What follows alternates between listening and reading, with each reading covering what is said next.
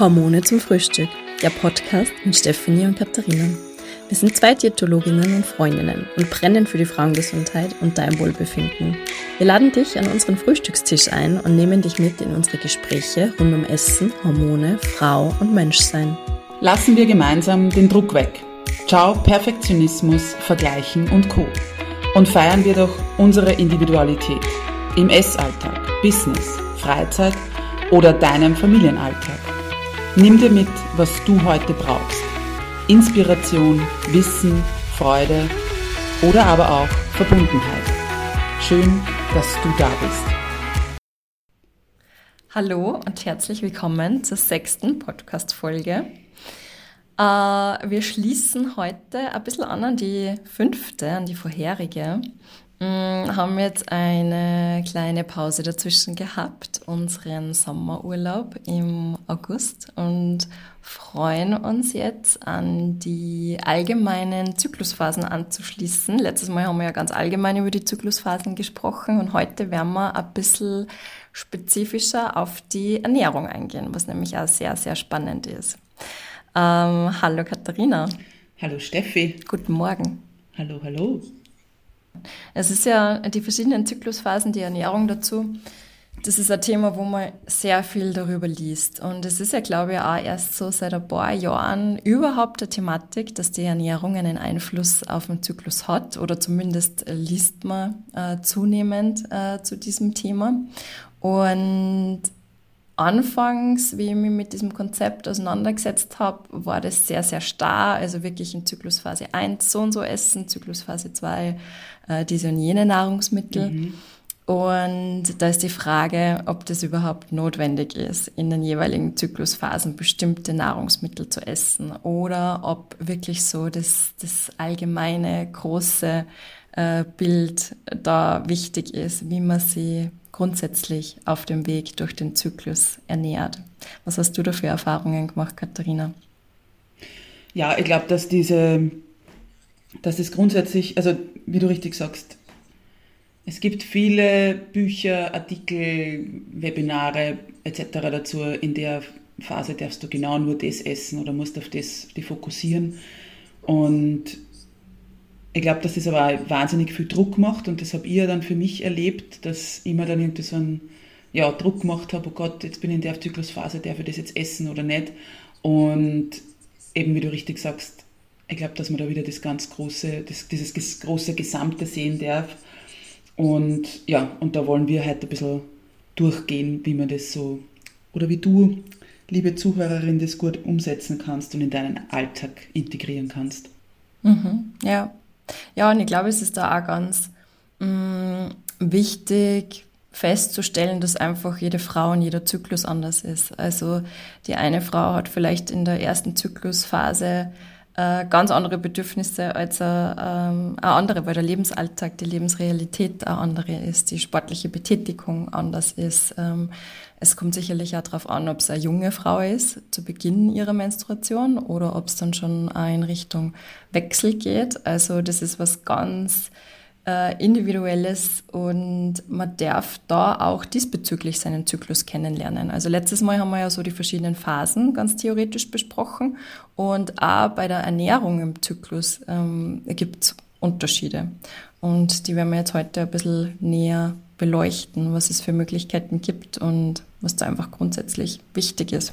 Genau, also grundsätzlich ist es so, eben diese zyklusorientierte Ernährung, die Idee dahinter ist ja, dass man, dass der weibliche Körper einfach während des ähm, Menstruationszyklus eben unterschiedliche hormonelle Veränderungen durchläuft und da sie eben ja Stoffwechsel, Energiebedarf und eben auch die äh, Bedürfnisse an den unterschiedlichen Nährstoffen äh, verändern oder eben sie diese hormonellen Schwankungen darauf auswirken können. Und es gibt halt auch mhm. einige Studien, die halt darauf hindeuten, dass bestimmte Nährstoffe äh, und so meine Ernährungsansätze in den verschiedenen Phasen eben unterstützen können und wirken können. Und es sollte aber eben nicht so als, als starre Regel betrachtet werden, sondern eben so ein Ansatz. Und dass man wirklich halt, also was wir halt auch wirklich wollen mit dieser Folge, ist dich zu ermutigen. Also die letzte Folge war so eben zu ermutigen, auf den Körper grundsätzlich zu hören und jetzt eben, also den Zyklus kennenzulernen und jetzt auf deinen Körper zu hören und deinen Körper kennenzulernen, in, in, also in Hinsicht auf, was braucht er. Und ja, ähm, wie siehst du das dann mit der zyklusorientierten Ernährung? Ist das ein, ein Muss? Ist das eine Option? Ist es, ähm, wie, wie, ja, wie siehst du das oder wie magst du das ja. mit deinen Klientinnen und Patientinnen? Ich würde sagen, es ist definitiv eine Option, eine Möglichkeit, die sie auch ähm, vielleicht sogar von innerhalb der vier Jahreszeiten verändert. Also die wir jetzt, ähm, wie sagt man, metrologisch haben, ähm, dass ich im Sommer andere Bedürfnisse habe als im, im Winter und absolut keine Verpflichtung. Also es wird oftmals so dargestellt, ähm, in den verschiedenen Zyklusphasen da angepasst zu essen, um die Blutungsphase zu unterstützen oder um die Eisprungsphase zu unterstützen. Aber insgesamt glaube ich, ist es einfach ganz, ganz wichtig, über den Zyklus verteilt in den Körper reinzuhören, zu spüren, was brauche ich, was tut mir gut, wie schaut es jetzt gerade aus mit meinem Hunger, mit meinem Appetit, mit meiner Sättigung? Es gibt Phasen, da ist man schneller satt, es gibt Phasen, da ist braucht es länger bis zur Sättigung. Ihr werdet es sicherlich auch alle kennen. Manchmal hat man richtig einen, einen Heißhunger, ähm, macht auch keinen Sinn, den zu unterdrücken. Im Sinne von, naja, eigentlich möchte ich ja abnehmen und jetzt habe ich da so einen, einen, Hunger, weil der Körper zeigt einem schon, was er braucht und was jetzt wichtig ist. Und das ist, glaube ich, ganz, ganz wichtig, da wirklich in den, ganz instinktiv und intuitiv in den eigenen Körper reinzuhören und zu schauen, was tut mir jetzt gut und was brauche ich. Und das ist wirklich von Frau zu Frau unterschiedlich. Das ist äh, genetisch bedingt, das ist, äh, wie schon gesagt, das hat einen, steht im Zusammenhang mit dem Lebensstil, mit dem Gesundheitszustand, wie fit bin ich gerade, wie viel Sport mache ähm, was dann natürlich auch meine persönlichen Vorlieben und da darf man sich, glaube ich, einfach einmal intensiv damit auseinandersetzen und beobachten. Also vielleicht zu Beginn einfach einmal in die Beobachtung gehen Vielleicht eben auch im Rahmen vom Zyklustagebuch und da Feststellungen machen. Genau, das beobachten. Genau, also ein kleiner Spoiler, weil die Steffi jetzt erwähnt hat, den Heißhunger. Wir, es wird in Kürze eine Folge dazu geben, wo wir grundsätzlich auf den Heißhunger eingehen und den auch dann mit den, vor allem mit der ja, ähm, PMS-Phase, also mit dem, mit dem prämenstruellen Syndrom, mit dieser Zeit vor der Menstruation verbinden werden oder da noch näher drauf eingehen werden. Und ja, mhm. ähm, du hast jetzt auch schon angesprochen, eben mit Hunger und Sättigung. Und ich glaube, das ist für viele Frauen und menstruierenden Personen gar nicht so, ich würde nicht sagen klar oder offensichtlich, dass es da auch von, von den Zyklusphasen her ähm, eine gewisse, einen gewissen Einfluss gibt auf eben Hunger und Sättigung. Und so ist es zum Beispiel, dass wir ja wissen, in, also in der Follikelphase, wo eben, also in der ersten Zyklusphase oder Zyklushälfte, wo das Östrogen eben dominanter ist oder dominant ist, dann ist es so, dass ja, ähm, ja gerade den Hunger ähm, manche Frauen eben mehr spüren. Ja? Also gerade in der ersten Hälfte eben, wenn der Östrogenspiegel steigt, dann kann es sein, dass die Frauen den Hunger eben vermehrt spüren. Und das ähm, könnte eben auch ähm, auf den Anstieg des Stoffwechsels und eben des Energieverbrauchs zurückzuführen sein, weil wir ja da gerade in der ersten Hälfte äh, sehr viel Energie haben. Das heißt, dass da eben dieses Hungergefühl ansteigt. Bei der Sättigung ist es wieder so, ähm, dass das Sättigungsgefühl in dieser Phase äh, eher schneller erreicht werden könnte oder kann, ähm, weil eben der Anstieg des Östrogens die Empfindlichkeit für ähm, Leptin erhöht. Und äh, Leptin ist ein Hormon in deinem Körper, das, das, das dein Sättigungsgefühl beeinflusst. Also das ist immer schon ganz, ganz interessant, dass wir da eben auch bei Hunger und Sättigung eben diese Variationen haben. Und ich glaube, das ist auch etwas, weil ja immer wieder auch die Frage ist, was wir auch schon in einer ähm, Podcast-Folge besprochen haben, dass eben ähm, mehr oder weniger Power eben Energie braucht, dass wir ja glauben oftmals oder, oder oft, also nicht nur wir glauben, sondern eben dieses, diese Empfehlungen oft rausgegeben werden, du brauchst so und so viel an, entweder wird es mit Kalorien angegeben oder halt an, an Portionsgröße etc. Und ich glaube, auch da dürfen wir eben hinspüren und mehr das auflockern, dass unser Körper eben, so wie halt der Zyklus in den Phasen verläuft und eben in diesen Jahreszeiten, eben auch es bei unserer, bei unserer Energie und bei unserem Hunger- und Sättigungsgefühl nicht tagtäglich gleich ist und das auch noch variiert.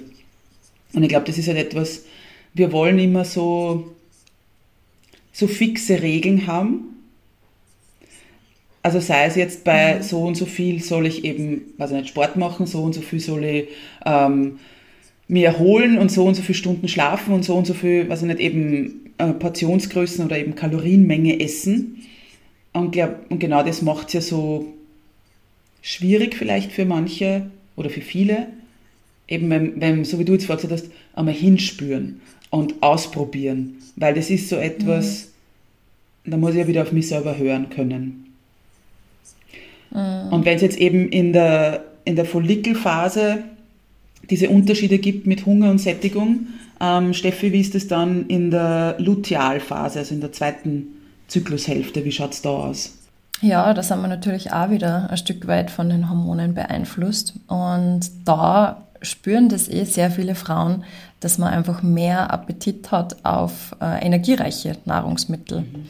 Ähm, also in der ersten Zyklushälfte kann man auch viel Hunger haben und gern essen, aber das sind oft tendenziell dann eher so leichtere Sachen. Das ist dann mal wirklich ein, ein Eintopf ähm, ein Salat ähm, und man braucht dann auch oft gar nicht so große Portionen, weil man relativ schnell satt ist. Und in der zweiten Zyklushälfte kann es dann schon sein, dass man dann essen geht und eben dann so ganz typisch irgendwie Lust hat. Also mir geht es da oft so, dass ich dann Lust habe auf ein Schnitzel mit Pommes oder irgendwie Grillwürstel oder so. Also ich habe dann voll gern was Deftiges einfach und kann dann da auch richtig große Portionen verdrücken und wo ich dann selber manchmal überrascht bin, ähm, weil einfach halt der Appetit da ist. Und ich merke aber, es tut mir gut und ich spüre das richtig, wie mein Körper das braucht. Und das ist ja auch gleichzeitig die zweite Zyklushälfte, diese Phase, wo auch der Energiebedarf dann höher wird, mhm. gerade zur Blutung hin. Und es macht absolut Sinn, dass wir da mehr Appetit haben, mehr Lust auf deftige Sachen haben, ähm, auf energiereiche Nahrungsmittel. Und das kann man natürlich dann auch in den Speiseplan ähm, integrieren. Also ich tue da zum Beispiel in der zweiten Zyklusphase habe ich da immer Lust, dass ich, in, wenn ich zum Beispiel ein Porridge in der Früh isst, dass ich da wirklich ein, ein Mandelmus dann auch dazu tue. Und da dann reichlich davon, weil ich einfach auch das Gefühl habe, ja, das, das macht mich nochmal zufrieden, zufriedener mhm. und mh, mm, sättigt mir einfach mehr, weil ich es brauche. Ähm, und was da halt auch so ein bisschen der Fall ist, dass im Gegenteil zur ersten Zyklusphase das Sättigungsgefühl in der Phase auch nicht so ausgeprägt ist. Deswegen auch wahrscheinlich die, die größeren Portionen, dass man dann dazu geneigt ist, einfach mehr zu essen. Was aber für viele Frauen ja dann auch oft mit einem schlechten Gewissen verbunden ist, ähm, weil sie sich das nicht so zugestehen, mehr Hunger zu haben, ähm, mehr zu essen, größere Portionen zu essen. Ähm, wenn man jetzt essen geht, was Deftigeres zu bestellen oder auch zu Hause einfach da, ja, mh, mm, was Deftigeres einfach zu kochen, weil man das nicht so im Kopf hat. Aber wenn man, ich finde, also wie ich das das erste Mal äh, gelesen habe, war das für mich so ein großer Aha-Effekt und so, ja, eigentlich voll logisch, der Körper braucht's und und darf ihm das auch geben, ohne schlechtes Gewissen natürlich. Und das mal so zu beobachten auf einer ganz einer neutralen Basis. Ich weiß, dass das nicht immer so leicht ist und für viele ist es wahrscheinlich auch ein Ort von Kontrolle abgeben. Ähm, aber es lässt ähm, einfach äh, leichter, finde ich, durch den ganzen Zyklus dann gehen, wenn man in der jeweiligen Zyklusphase dem Körper das gibt, was er da gerade braucht. Absolut. Oder wie geht es dir da damit, also in deiner persönlichen Beobachtung? Absolut. Also was ich nur ähm, anmerken wollte zu dem, was du jetzt gesagt hast mit den ähm, Portionsgrößen, das ist ja mhm. ein ganz ein großes Thema, also das merke ich oft in meinen Beratungen, dass die Frauen, also die, die in Beziehungen sind, äh, Partnerschaften, die dann oft sagen, naja, mhm. da richtet dem Mann dann, keine Ahnung, eben einen, einen Teller und mir, also der kriegt schon so eine ordentliche ja. Portion und ich mache mir dann so natürlich, natürlich weniger. Also ich ist nicht so viel wie mein Mann und so. Ähm, mhm. Und ich weiß das von mir, von, von früher, ähm, dass ich da einmal ein schlechtes Gewissen gehabt habe, wenn ich halt mehr gegessen habe. Und mittlerweile ist es aber so, mhm. dass eben, und genau, also vielleicht ist das für viele jetzt auch ein bisschen verständlicher, warum wir eben auch einmal mehr brauchen. Eben weil unser Körper auch mehr braucht. Ja. Mhm. Und eben auch anknüpfen an das, was ich vorher schon gesagt habe, dass wir eben nicht tagtäglich, also an Männer nicht tagtäglich hundertprozentig genau dasselbe brauchen, ja, weil es einfach so davon abhängt, was wir tun und, und wie es unserem Körper geht und wie es uns eben ja, vom, von der Erholung her geht, vom Schlaf, von eben wie viel Anstrengung, mhm. Bewegung wir machen und so weiter. Ja. Und ja, also ich habe das ja. auch für mich gemerkt. Ich bin dann jemand, eben gerade in der zweiten Zyklushälfte, vor allem dann eben hingehend zur Menstruation, dass ich dann eher eben auch so einen Snack dazwischen brauche. Ja, also wie gesagt, das ist dann eh nochmal die Folge mhm. vom, vom Heißhunger, äh, wo man dann nochmal genauer darauf eingehen ja. oder, oder ja, detaillierter. Aber auch sich diese Erlaubnis, und das ist wirklich oft eine Erlaubnis, die wir uns da geben dürfen und schon fast müssen, einmal eben mhm. diesem Hungergefühl dann nachzugehen ja, und zu sagen, okay, ich habe zwar eben gefrühstückt und gestern habe ich vielleicht nichts braucht, aber heute brauche ich halt nur irgendwie am Vormittag dazwischen noch was. Ja, und dann kann das halt mhm. sein, also ich mag es dann oft so, dass ich mir gleich mehr von meinem Porridge in der Früh mache und einfach was aufhebe. Also halt, mhm. dass ich sage, für später, wann ich was brauche, in dem ja. Sinn habe ich gleich was da. Ja. Genau. Und mhm. ja, also eh, wie wir es jetzt schon ein paar Mal angemerkt haben, ist eben, dass da wirklich, also dieses, diese zyklusorientierte Ernährung oder, oder Lebensmittelauswahl wirklich sehr individuell ist. Das heißt, oder halt unterschiedlich von Frau zu Frau, von Person zu Person ist. Und da es eben auch mit Hunger und Sättigung sein kann, dass es halt manche mehr spüren und manche weniger. Mhm. Und da ist aber auch nochmal drauf, eben, also möchte ich ja so von der Seite des intuitiven Essens ähm, nochmal darauf hinweisen, dass es natürlich auch immer darauf ankommt, kann ich oder erlaube ich mir überhaupt meinen Hunger zu spüren und kann ich meinen Hunger, meine Sättigung spüren. Ja? Weil es eben ganz viele, wie gesagt, vor allem Frauen gibt, die sagen, nein, ich habe einen halben Tag keinen Hunger. Ja, da kommt es auch wieder darauf an, habe ich mir das schon mhm. antrainiert oder nicht. Ja? Ähm, genau. Naja. Und ja, wir wollen jetzt, also wir haben jetzt zwar sehr viel gesprochen von eben, es ist individuell und es ähm, ja, lässt sich da nicht so auf einzelne Lebensmittel runterbrechen oder die, die dann nur, wann du die essen darfst.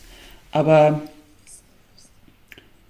gibt es dann irgendwie noch Empfehlungen, die wir aussprechen können, Steffi, auf die man sehr wohl achten kann? Ja, also ich glaube, was grundsätzlich, ähm, jetzt ganz abgesehen von dem individuellen und intuitiven, einfach für alle gilt, ist die Flüssigkeitszufuhr. Mhm. Ganz, ganz wichtig. Und mir fällt es einfach immer wieder auf, dass viele Frauen wirklich zu wenig trinken, dass die einfach nicht dran denken. Und das ist dann immer so, wenn man auf das Thema, das ist so lapidar irgendwie das Thema, aber wenn man, wenn man dann sagt, ja, eine Flasche hinstellen, einen Krug hinstellen und schauen, dass er am Vormittag austrunken ist. Ja, eh, das habe ich eine Zeit gemacht, aber da habe ich jetzt in letzter Zeit nicht mehr dran gedacht. Mhm. Und tatsächlich ist es oft so, dass manchmal manche Frauen echt nur ein Dreiviertel Liter am Tag trinken. Und die Flüssigkeit ist einfach wirklich so die, die, die Basis für unsere hormonelle Balance, für unsere Gesundheit, mm, für unsere Leistungsfähigkeit, auch wie wir uns konzentrieren können. Also es ist so wichtig, man kann da echt nicht müde werden, dieses Thema immer wieder daran zu erinnern mhm. und zu sagen, ähm, richtet euch einen Krug her, stellt euch eine, äh, eine Flasche Wasser hin und schaut, dass wirklich ähm, ausreichend trinkt. Also das ist, finde ich, so ein ganz ein wichtiges Thema, wo ich einfach auch nicht müde werde, in den Beratungen drüber zu sprechen und da immer wieder darauf hinzuweisen, weil einfach darauf vergessen wird, weil das natürliche Durstempfinden verloren geht. Oder verloren gehen kann auch. Ähm, Darf ich da noch kurz, generell Entschuldigung. abwechslungsreich essen. Ich musste, ja, bitte. Sicher. Ich musste da noch kurz, ähm, was ich nur als, ja, als, als Denkanstoß für jede ähm, mitgeben möchte, ist auch zu überlegen, weil, also eben trinke ich genug und wie schaut aber auch mein, ich sage jetzt mal, mhm. Kloverhalten aus? In dem Sinn von, äh, nehme mir dann auch die Zeit, aufs WC zu gehen oder habe ich die Zeit, aufs WC zu gehen? Mhm. Weil das ist etwas, was ich dann auch immer wieder gern ab, also frage. Und dann kommt ihm heraus, ja, mhm. äh, na, ich weiß ich nicht, nimm mir nicht die Zeit oder das ist mir zu stressig ähm, oder weiß ich nicht, mhm. manche dann auch, die irgendwie schon äh, mit, mit Harnwegsinfekten oder, oder Beckenboden zu tun haben, dass man dann sagt, na, das, oder mhm. auch, ja, wo so ein hygienischer Aspekt dabei ist, ich will nicht auf öffentlichen Toiletten gehen oder so. Also auch das dann nochmal zu hinterfragen ja. oder so als Idee wollte ich das einmal mitgeben, mhm. ähm, dass sie da jede einmal auch selbst eben hinterfragen darf, weil das natürlich zusammenhängt, ja, weil was heißt, ich soll mehr trinken, ja. wird es so sein, dass ich auch entsprechend mehr aufs, aufs Klo gehen werde am Anfang. Ja. ja. Ja, definitiv. Das ist was, wo man vielleicht nicht so dran denkt, aber wo sicherlich viele schon die, diese Gedanken gehabt haben. Ja, jetzt bin ich den ganzen Vormittag unterwegs in Geschäfte. Keine Ahnung, ob es da wo eine öffentliche Toilette gibt. Wenn öffentliche Toilette eben, genau. ähm, trinke halt nichts in der Früh. Genau. Ja. Genau. Mhm. Ganz ein wichtiges Thema. Aber ich habe dich unterbrochen. Mhm.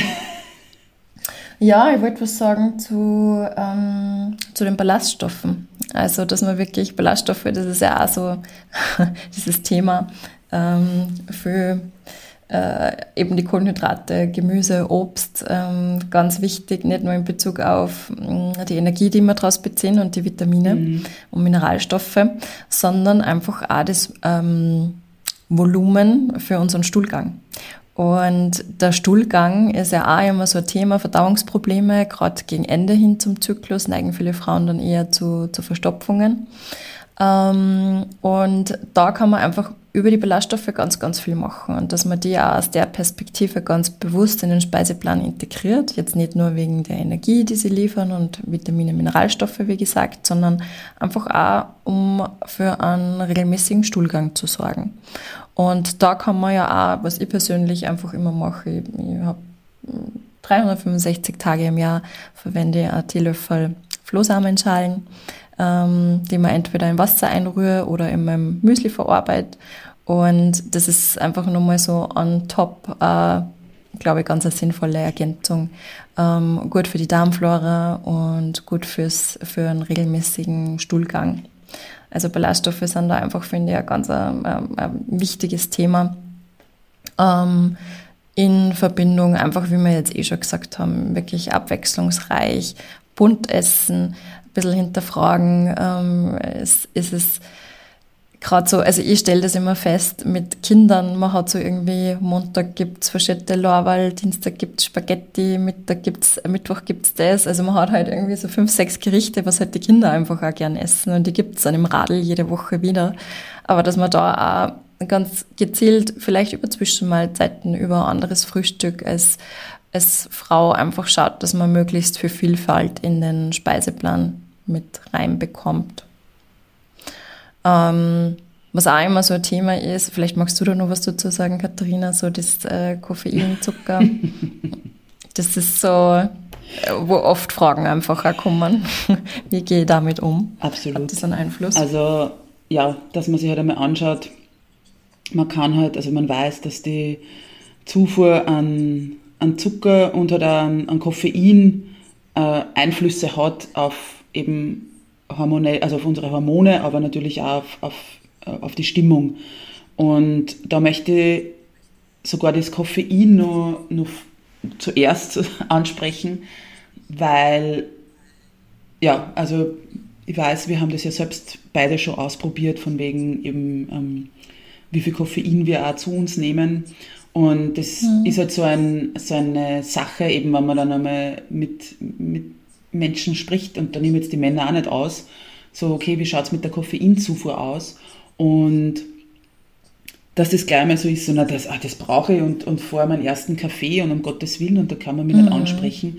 Und ich würde das aber wirklich einmal, wie gesagt, ich habe das selber gerade ausprobiert, ähm, einmal zu hinterfragen, wie viel Koffein nimmt man zu sich. Ja? Und wir wissen eben, dass äh, das Koffein sie vor allem, wenn man dann eben in die Richtung geht von Menstruationsschmerzen, ähm, eben Krämpfe etc., dass sie das auf, ähm, darauf auswirken kann. Ja? Das heißt, und da geht es jetzt nicht darum, dass wir das Koffein streichen müssen, sondern einfach einmal eben sich das bewusst machen, wie viel Tassen Kaffee trinke ich, ja, wie viel, ähm, mhm. ja, vielleicht auch Energy Drinks, Limonaden, eben schwarzen Tee etc. Und dann auch, wie oft trinke ich den vielleicht und übergehe aber damit möglicherweise ein Energietief. Also sprich, dass mhm. ich, ich bräuchte eine Pause, ja, und äh, anstatt dass ich eben eine Pause mache, trinke ich halt einen Kaffee oder dass ich halt früher schlafen gehe oder ja. Also das, den mhm. Koffein da mal wirklich, oder das Koffein da, den Kaffee vorrangig halt wirklich einmal zu überdenken. Was man, wie gesagt, probieren kann, ist eine Reduzierung. Ja, dass ich ähm, schaue, ja, wie viel trinke ich und reduziere das. Vor allem dann in der zweiten Zyklushälfte kann das sich positiv auswirken auf mögliche Schmerzen. Und beim Zucker wir verteufeln jetzt sicher den Zucker nicht, so wie es viele machen, ähm, aber eben sehr wohl sich da auch anzuschauen, wie oft streiche vielleicht ein Frühstück oder streiche irgendwie ähm, eben die Kohlenhydrate oder so und nehme aber dann dafür, eben dann heute es nicht mehr aus und dann kommt halt der, also nicht, Schokoriegel oder der Kuchen oder wie auch immer. Ja. Also da halt auch mhm. zu schauen, ähm, wie viel habe ich, wie viel Zucker halt sozusagen in meinem Tages, ähm, und wie oft rette ich mich halt auch mit Zucker irgendwie, also eben so mit zuckerreichen, fettreichen Lebensmitteln über ein Energietief drüber oder über, ja, was ist halt auch Gewohnheit und so. Also auch da zu schauen und da kann natürlich, so wie du vorher gesagt hast, diese abwechslungsreiche, bunte Auswahl kann da schon mal helfen, eben auch wieder diese regelmäßigen Mahlzeiten etc., dass ich wahrscheinlich auch meinen Zuckerkonsum dass der runtergehen wird. Ja?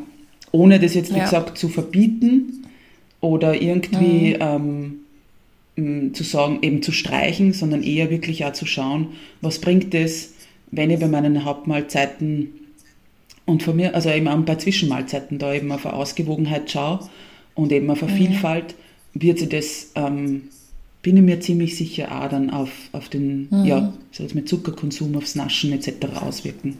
Ja, beobachte ja auch immer wieder. Also das ist definitiv so. Ja, und das ähm, ist eben auch genau dann wieder so ein ähm, guter Punkt, mehr oder weniger, dass man eben, oder so ein, so ein Plus, dass man halt ein, äh, diese vielfältige Ernährung halt praktiziert. Ja? Und mhm. eben, dass man diese breite Palette an Nährstoffen bekommt, damit man eben auch wirklich äh, den Körper gut unterstützt, um eben diese hormonelle Balance aufrechtzuerhalten.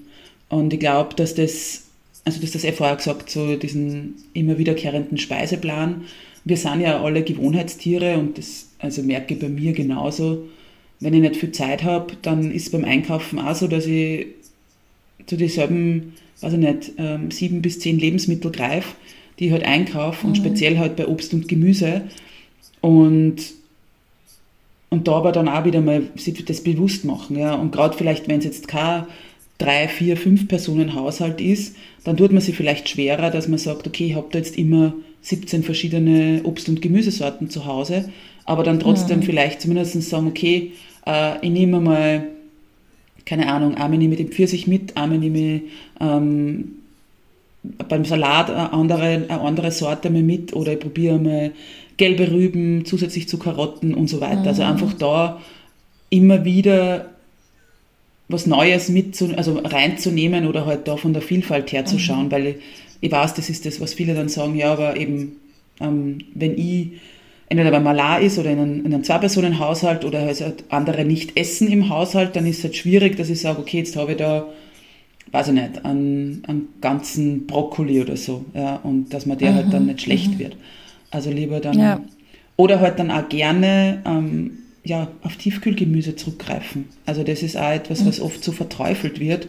Äh, nah. Ja, also das, das ist etwas, was, was ganz praktisch ist, dass man sagt, okay, dann habe ich das halt irgendwie als Tiefkühlgemüse und kann es so verwenden und bringt da wieder mhm.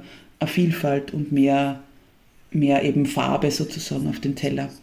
Ich glaube, das war so mh, mm, ein guter Rundumblick, was so an Ernährung im, also, oder den Zyklusphasen auch wichtig ist und was uns vor allem ein Anliegen mit dieser Folge ist, ist, dass, ja, dass, man, dass du diesen Druck auch rausnehmen kannst und dass es eben jetzt nicht so sein muss, dass du immer im Kalender schauen musst, was darf ich jetzt an, an, äh, an Lebensmittel oder eben an, an Nährstoffen zu mir nehmen. Ich glaube, grundsätzlich ist einfach wichtig eben, dass der Körper gut versorgt ist, vielfältig versorgt ist. Und wenn man das Gefühl hat, es fehlt mir irgendwas, ich bin trotzdem müde, schlapp, den, äh, empfindet mein Zyklus als sehr fordernd, ähm, dass man dann wirklich einmal zum äh, Spezialistin, zum Spezialisten geht und gewisse anhand der Ernährungsanamnese dann auch mh, mm, wirklich Laborwerte nimmt und schaut, ist man gut versorgt mit Vitamin D, ist man gut versorgt mit dem Eisen mhm. ähm, und da einfach nochmal so einen Laborcheck auch macht und dann eventuell auch mit, mit Nahrungsergänzungsmitteln noch ähm, ergänzt, wo Lücken sind und wo äh, was aufgefüllt gehört. Mhm. Und ich glaube, es ist immer wichtig, einmal so zu sehen, wo ist der Stand, ähm, wirklich das mit Spezialisten auch abzusprechen und dann geht es, glaube ich, einfach um dieses Auffüllen mit Nahrungsergänzungsmitteln. Und oft so die Erhaltungsdosis, die erreicht man dann gut über die normale Ernährung, wenn man dann da den Fokus drauf legt. Mm, aber dass man, wenn man so das Gefühl hat, irgendwie, es passt was nicht, es fehlt mir was, obwohl ich das Gefühl habe, ich ernähre mich ausgewogen, dass man da einfach auch nochmal näher nachforschen darf und kann. Das würde ich jetzt, glaube ich, noch ergänzen. Ja, genau. Also grundsätzlich ist ein Blutbild oder regelmäßige Blutkontrolle, Blutabnahme immer gut, einfach um mal zu wissen, wo steht man, wie, wie geht es mir. Und Eisenmangel, also weil du das jetzt auch so erwähnt hast, ähm, mhm. ist natürlich für uns Frauen, oder nicht natürlich, leider für uns Frauen ein großes Thema, weil das natürlich auch mit der Menstruation zusammenhängt oder hängen kann. Und da ja, auf, speziell auf das, auf das Eisen natürlich auch ein, ein Augenmerk zu legen. Wobei, da können wir auch schon vorgreifen, auch hierzu wird es eine mhm. Folge geben. Also wie du siehst, das ist an einige ähm, Themen im, schon geplant. Genau, und ja, wobei, wie gesagt, äh, da nochmal die Erinnerung so zum Abschluss dass es natürlich einerseits von der Ernährung abhängt, wie es dir geht und wie de, äh, ja, deine Hormonbalance ähm, ausschaut, aber natürlich bitte so Aspekte wie, wie Stress, wie Herausforderungen, ähm, körperliche Überanstrengung, ich sage jetzt mal geistige Überanstrengung, also also diese ganze Mental Load, ähm, dass das Schlaf natürlich auch ganz, ganz wichtige Aspekte sind, die da genauso mit hineinspielen. Also mhm, immer, genau den Körper halt als, als Ganzes zu sehen und jetzt nicht nur äh, sie da zu, total hineinzufuchsen in die Ernährung in dem Sinn und da eben sie einen riesen Druck zu machen und dann aber eben zu vergessen, dass da eben andere Aspekte ja genauso nur einen wahnsinnigen Einfluss haben. Mhm.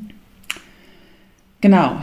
Ja, in diesem Sinne ähm, können wir auch noch, jetzt haben wir schon ein paar so nächste Folgen angekündigt. Ja. Aber ähm, wir sind ja auch voll motiviert jetzt für den Herbst und für die kommenden Folgen. Absolut. Und wie gesagt, das sind ganz, ganz tolle Themen noch ähm, in der Pipeline.